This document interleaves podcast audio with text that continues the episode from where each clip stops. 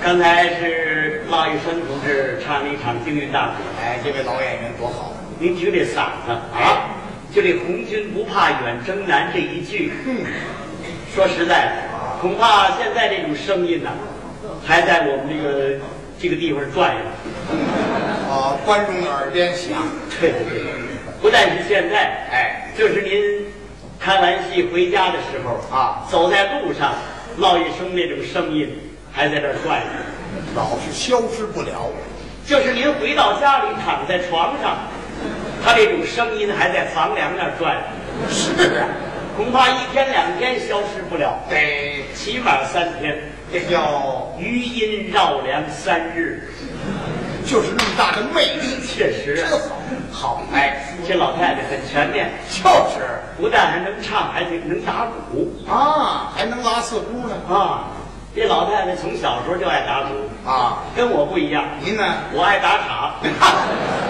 打岔干什么？这个阆玉生确实是个艺术家。技工好，好，嗯，呃，那可以说我们曲艺界的代表人物。也算我们的老宝贝儿。你看这个曲艺的种类很多呀，那当然，不完全统计呀。嗯我们全国的曲种就有一百个左右。您说这个南北曲艺都包括在一起，嘿，呃，戏曲就更多了，戏曲啊，各地方全有地方戏。哎，当地的地方戏看来我们祖国的艺术啊，真是丰富多彩。多种多样啊。我们除去舞台艺术以外啊，我们国家还有手工艺术，哦，您提的是工艺品之类的，对啊，这类东西有。像我们天津泥人张塑造的泥人儿，嚯、风筝魏湖的风筝。了不起！那在国际市场上是颇受好评。世界驰名的艺术。对，嗯，再有就是我们国家的书画，哦，我们的莫比寺啊，在世界上占一绝。可称为是墨宝。写好了纯粹是艺术，那当然，我们天津写好字的很多了，哎，恐怕我一提呀、在座的观众都知道。啊，都是上年纪的人了。哎嗯，呃，天津写好字的有五大家，啊，这五大家呀、您敢说大说大说大这都胡来了，您提提。我在座的都知道，您本身就不知道。天津写好字的就四大名写家：哦，全谁呀、华孟颜 赵。啊，您遗漏了一位，遗漏谁呀、应该是华孟颜赵苏。华世奎、孟广惠、严修、赵元礼、苏文茂。哎呀，哦，你也是一位名写家，嗯，我怎么没见过你的字啊？我的字很少啊。你要走在天津和平路，那是我们天津一道干线，哎，两侧商店林立。啊，净是买卖家了。一看这块匾，哦，这是华世奎写的，哎，这是孟广惠写的，啊对，赵元礼写的，竟是他们写的。啊，全天津市您找去，哪块匾是我苏文茂写的？还真没有它值钱就值在这儿，啊？怎么了？缺者为贵嘛。哦，这叫缺者为贵啊！我不但能写，而且还能画，哦，画什么呢？国画。您呐，嗯，哼，我们中国的国画家很多了，您介绍一下。像古代的画家唐伯虎、哎李元璋、郑板桥、赵子昂，说都对，这是古代。啊我们近代的画家，像什么于飞安哎、齐白石、张大千、溥心畬，对，南张北楚嘛，哎，这全是名画家。哎，他们是各有所长。各有各的特点。唐伯虎美人儿最好。唐伯虎的美人嘛，李元璋的山水儿最佳，对，郑板桥的竹子那是一绝。哎，他们是各有所长，各抱一角。哦对，我跟他们比起来呢，比他们反正强点儿。您比这些位古代和近代的名画家还强，强，哦，强在哪儿呢？我全行。全面。您说是山水儿、人物、草丛、花卉、工笔的、写意的，甚至梅兰竹菊，没有我不行的。哎呀，您可太了不起了！这就是我最大的特点。好，可但是我也有缺点，这一个人的缺点总是难免的吧？我认为我的缺点还是很小喽，哦，您的缺点是画什么不像什么。啊？不，这叫缺点呐、这叫不会，还缺点了我我我这是跟你客气，你懂吗？您这是客气话，对了，哪能画什么真不像什么呀？我说的呢，有时候我画个美人儿啊让您这么一看呢、像个美人儿。像周仓。哎干脆你把它染黑了得了，还是不会。嘿 我是喜欢哦。嗯哎，我不但是现在喜欢呢，我远在学生时期就喜欢国画。您哪儿啊？哦，我原来是美术系，后来给我转到中文系去了。您还是学长，对，哪儿的学长？我是北大。北大照相馆。我在那儿扫地，给师傅您把手巾呢。不是，照相馆你知道北大我是北京大学的学生。谁呀、我啊呀，哦，您是北京大学的学生。啊，那不假。那么请问阁下，北京大学的校址在哪儿？说得上来吗？啊，这位对我还抱有怀疑的态度。我跟您随便聊聊嘛，后后来来可以。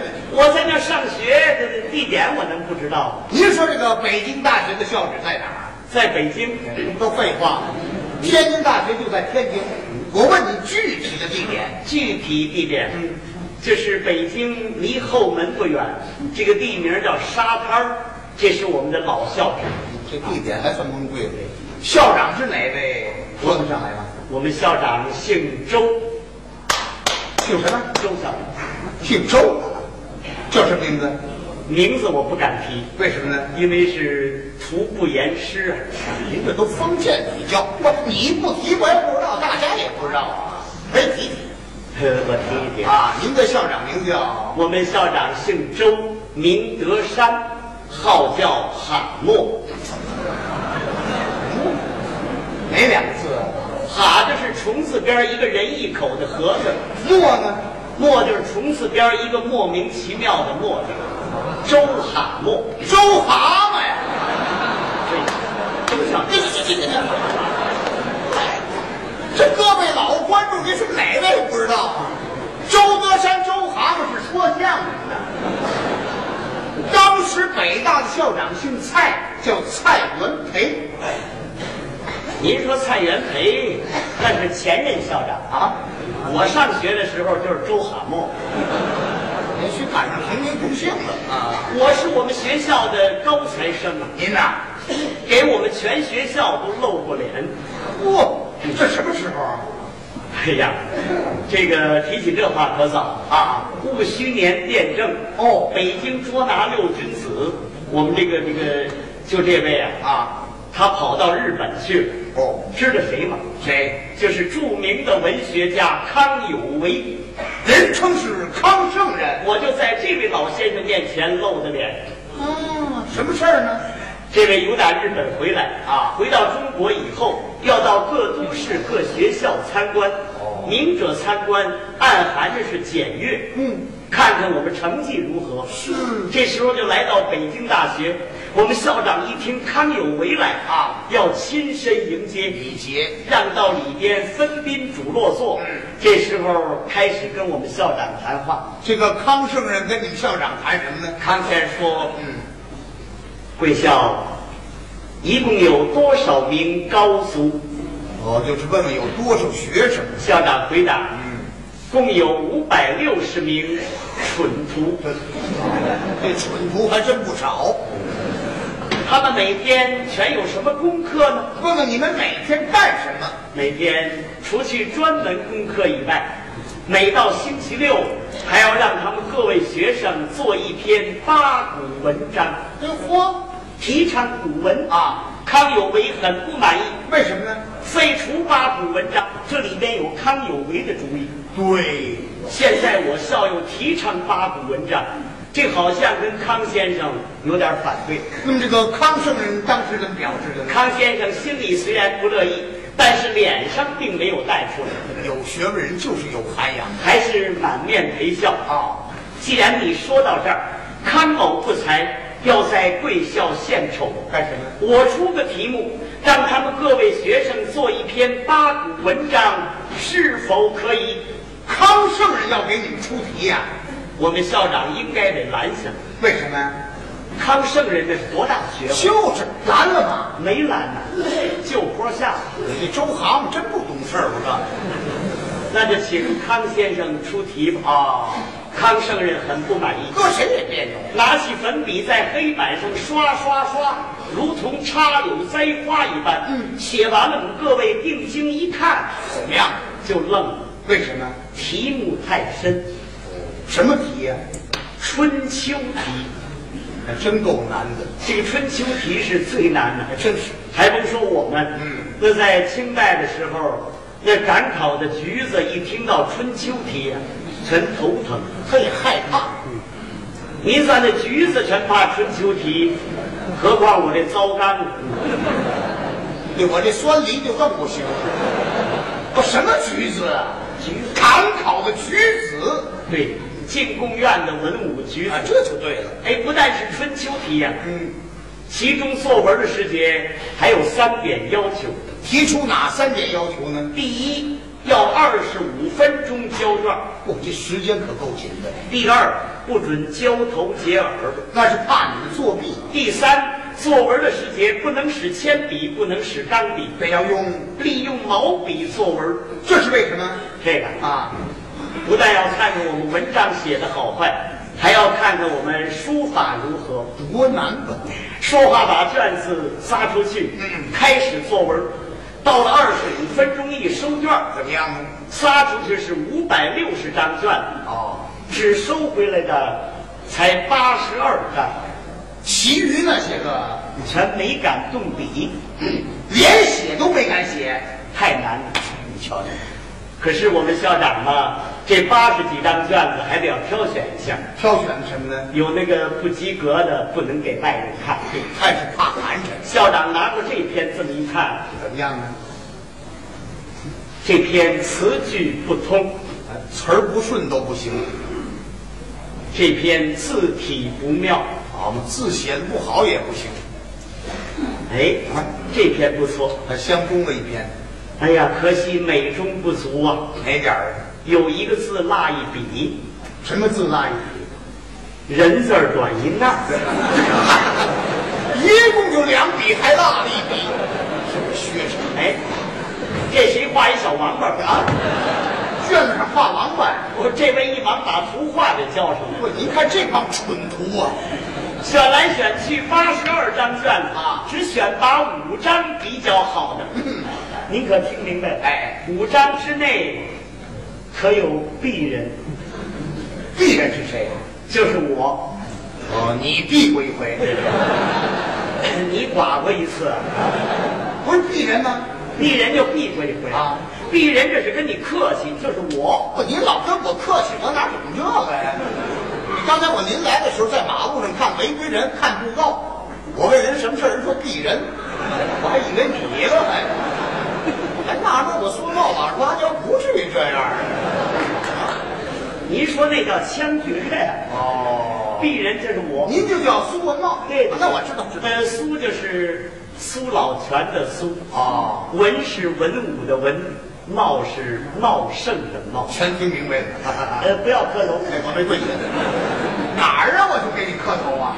这五张还要选拔，嗯，五张要选拔三张好的，嗯，三张之内又有我苏文茂，这肯定是有你，三张要选拔一张最好的，也就是全校的代表作。一看这张词句也通，字体也妙，也没展卷，一瞧下款是苏文茂。我就知道是你。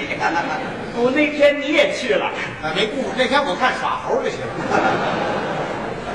我们校长很高兴。啊这张卷子双手递过康老夫子，啊，让康圣人看看。请康先生过目。哦，康圣人接过卷子一看，怎么样当时就大吃一惊。是啊就这个意思。那个意思。哎呀，康圣人吃惊了，当时是拍案称奇，文章奇哉，文章妙哉，文章奇妙而绝哉。好，先来三灾，就管八难了。校长，请看令高祖这篇大作。康某平生闻所未闻，见所未见，由始至终一气贯通，比例之精神，形如游云，速如闪电，下笔之处一笔不脱，恰似凤舞龙飞一般。文中之妙句，并无半言抄袭前人寻章摘句，次次乃珠玉之价，可称千金难易一字易。常云唐诗近似汉朝文章，今有高俗一人，三代皆全矣。我国文章只有唐宋八家，至今诗文之人无不效仿，无不羡慕。今有令高俗，后起之秀，这篇盖世之奇文，空前绝后之奇才，唯恐那唐宋两代古人身价落千万丈矣。您说这什么乱七八糟的？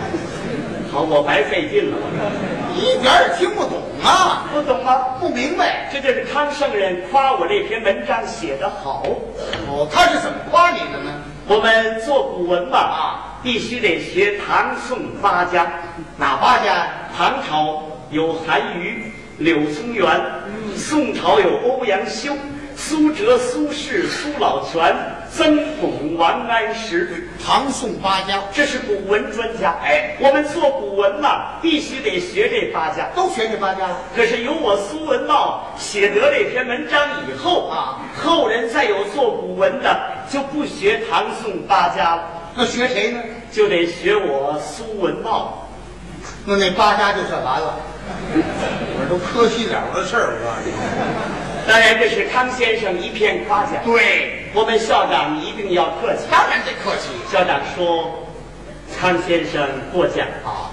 小徒这篇漏文，词句不佳，字体不妙，难登大雅之堂，实不足入高人之目。先生过奖，我师生惭愧无地也。您看这周蛤蟆还够酸的，哎，”康先生说：“哎，不然不然，非也非也，我开枪开枪，开枪那了。你非个什么劲儿？哎”非也就是不对的，你就说不对就得了，还非也了？据康某看来，不单那唐宋两代古人不及，就是那后汉诸葛孔明老先生前后出师表，可称盖世之奇文。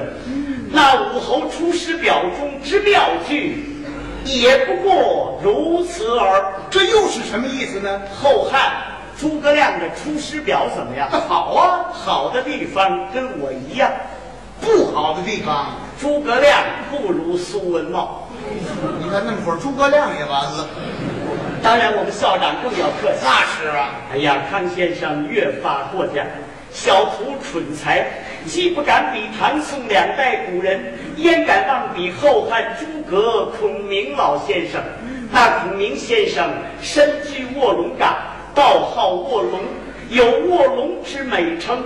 孔明诚乃一龙，哎，小徒草蛇不如，草蛇焉能与卧龙为伍？再说孔明先生官拜武乡侯，后人以武侯称之。孔明乃武侯，对，小徒乃眼儿侯，眼儿猴，幺二三等类啊。眼儿侯幺二三，焉能有武侯之助？岂能赢前乎？掷骰子。我你们校长跟康圣人说这套话，康圣人听得懂吗？当然懂了啊，他是圣人啊，这叫一事不知，事之迟也。不用问，这康圣人也爱耍钱。康先生说：“今天敬会其人之文，未会其人之面。今日康某意与高俗一会，不知校长肯其赐教否怎么着？这个康圣人还要见见你？？”我们校长给拦下了。哎呦，哎呀，本应当令小徒专程拜谒，恐其他礼貌不周，所以未敢造次。嗯，康先生说：“哎，焉有造次之理乎？看某哪能与才子交臂而失？哦，如果大才子苏君文茂若不见的话，怎么样？康某就自杀而已。这康圣人也没吃过野味，我告诉你，一个苏文茂见不见有什么关系？我们校长一听要出人命啊，赶快见见你赶紧救他一条命啊！叫我苏文茂，我说有，说我们校长一鞠躬，校长给我介绍见过康老夫子，哦，康老夫子多规矩学生，鞠完躬抬起头来，跟康先生一对面，怎么样？康圣人一瞧我，又吃一惊，前后二斤，离天亮差不远了。哎呀呀，这位就是令高祖苏君文茂。很难说，这康圣人也没见过那么瘪的人。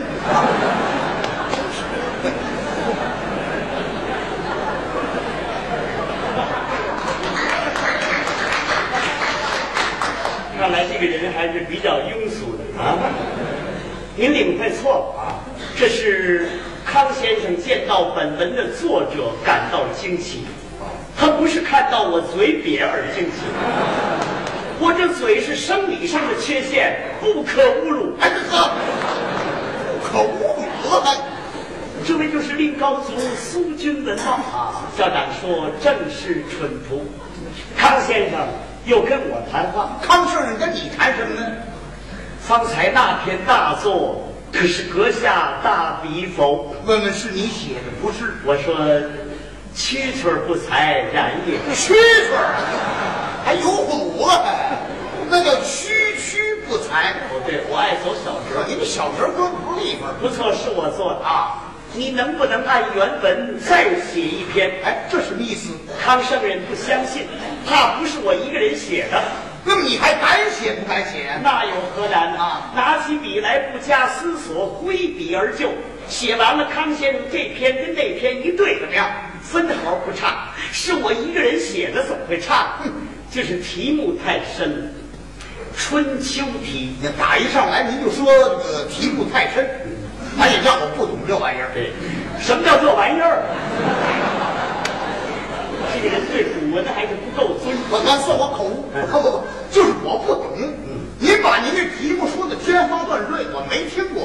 我有个要求，把您这篇文章当着各位亲爱的观众在这儿读一读，咱们大家欢迎不欢迎啊？啊，哎，这个我想不必了，哪有什么不必的？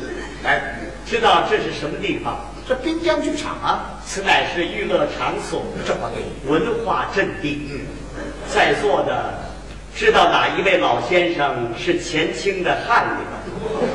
我这您请放心，这翰林没工夫往这儿来，也许在座的有进士，近视没有，背部有俩近视眼。这个我读这个文章，还不是说把文章读错了，就是我把字音念倒喽，与我无方啊，与我们周校长脸面上不大好看。不，您别酸了，我这后槽牙都倒了。这这，您就念吧，没有一位笑话你的，有笑话我担着，您多好。那好，嗯，既然这样的话，我就在这儿读一读这个《春秋》题。您读春秋题吧。我读可是读，哪点儿听不懂马上提问，哎，千万不要不懂装懂，我不是那号人，也不但是你喽啊，就是在座的各位。当然，如果说您是大专文学系毕业，您许理解我这文章的意义；如果说您学别的专科或者是初中、高中的程度，这恐怕是理解不深。完了，今儿我算白来了，我才小学二年，耽误这事儿。嗯，哪一位要是听不懂的话，您举手，提出来以后咱互相研究。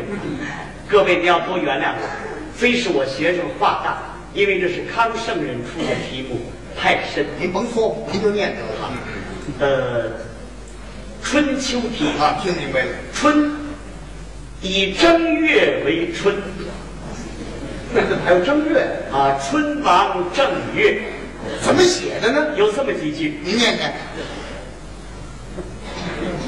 正月李白正月正。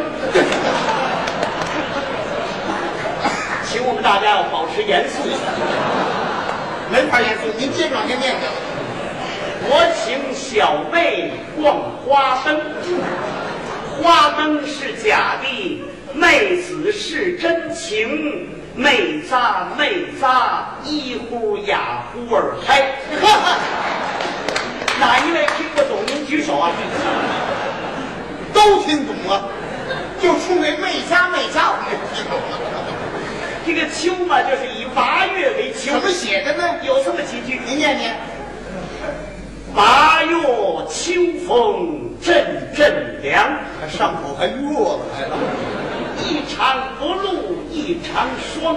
小檐霜单打独根草，挂大扁甩子在，荞麦梗而上也还野呀、无也不成章 啊！这是你自己的大作呀、不不，啊！这我跟那史文秀学的，哪段儿啊？啊王二姐私夫，梅花大鼓摔镜架。我你念这个，康圣人愣听不出来。他哪儿见过这样的文章？ 康生人拿着我那篇文章，真是越瞧越爱哦赞不绝口啊！是啊最后他夸我说了一句满洲话，到现在我还记得。这个不对，嗯这康有为是汉人，不会说满洲话。哎，他在清朝的时候做过官，哎，对，你看这个满洲话，我还懂得一句半句的，是吗他当时怎么夸你的，我可以给你翻译的上来。是啊啊，康先生说说什么？：“哎呀，这样的学生能做如此的文章，嗯嗯，可趁嗲咕噜。” 这是满洲话，确实，你还的确是夸你。康圣人说你八个撸，八个撸就是好的意思。我您说那八个噜是好的意思啊？他说我可趁吧葫芦，呀，这个吧是吧，葫芦是葫芦，两个意思。怎么个讲法呢？啊康圣人过来照我这个地方，哎呀，疼了我这么一葫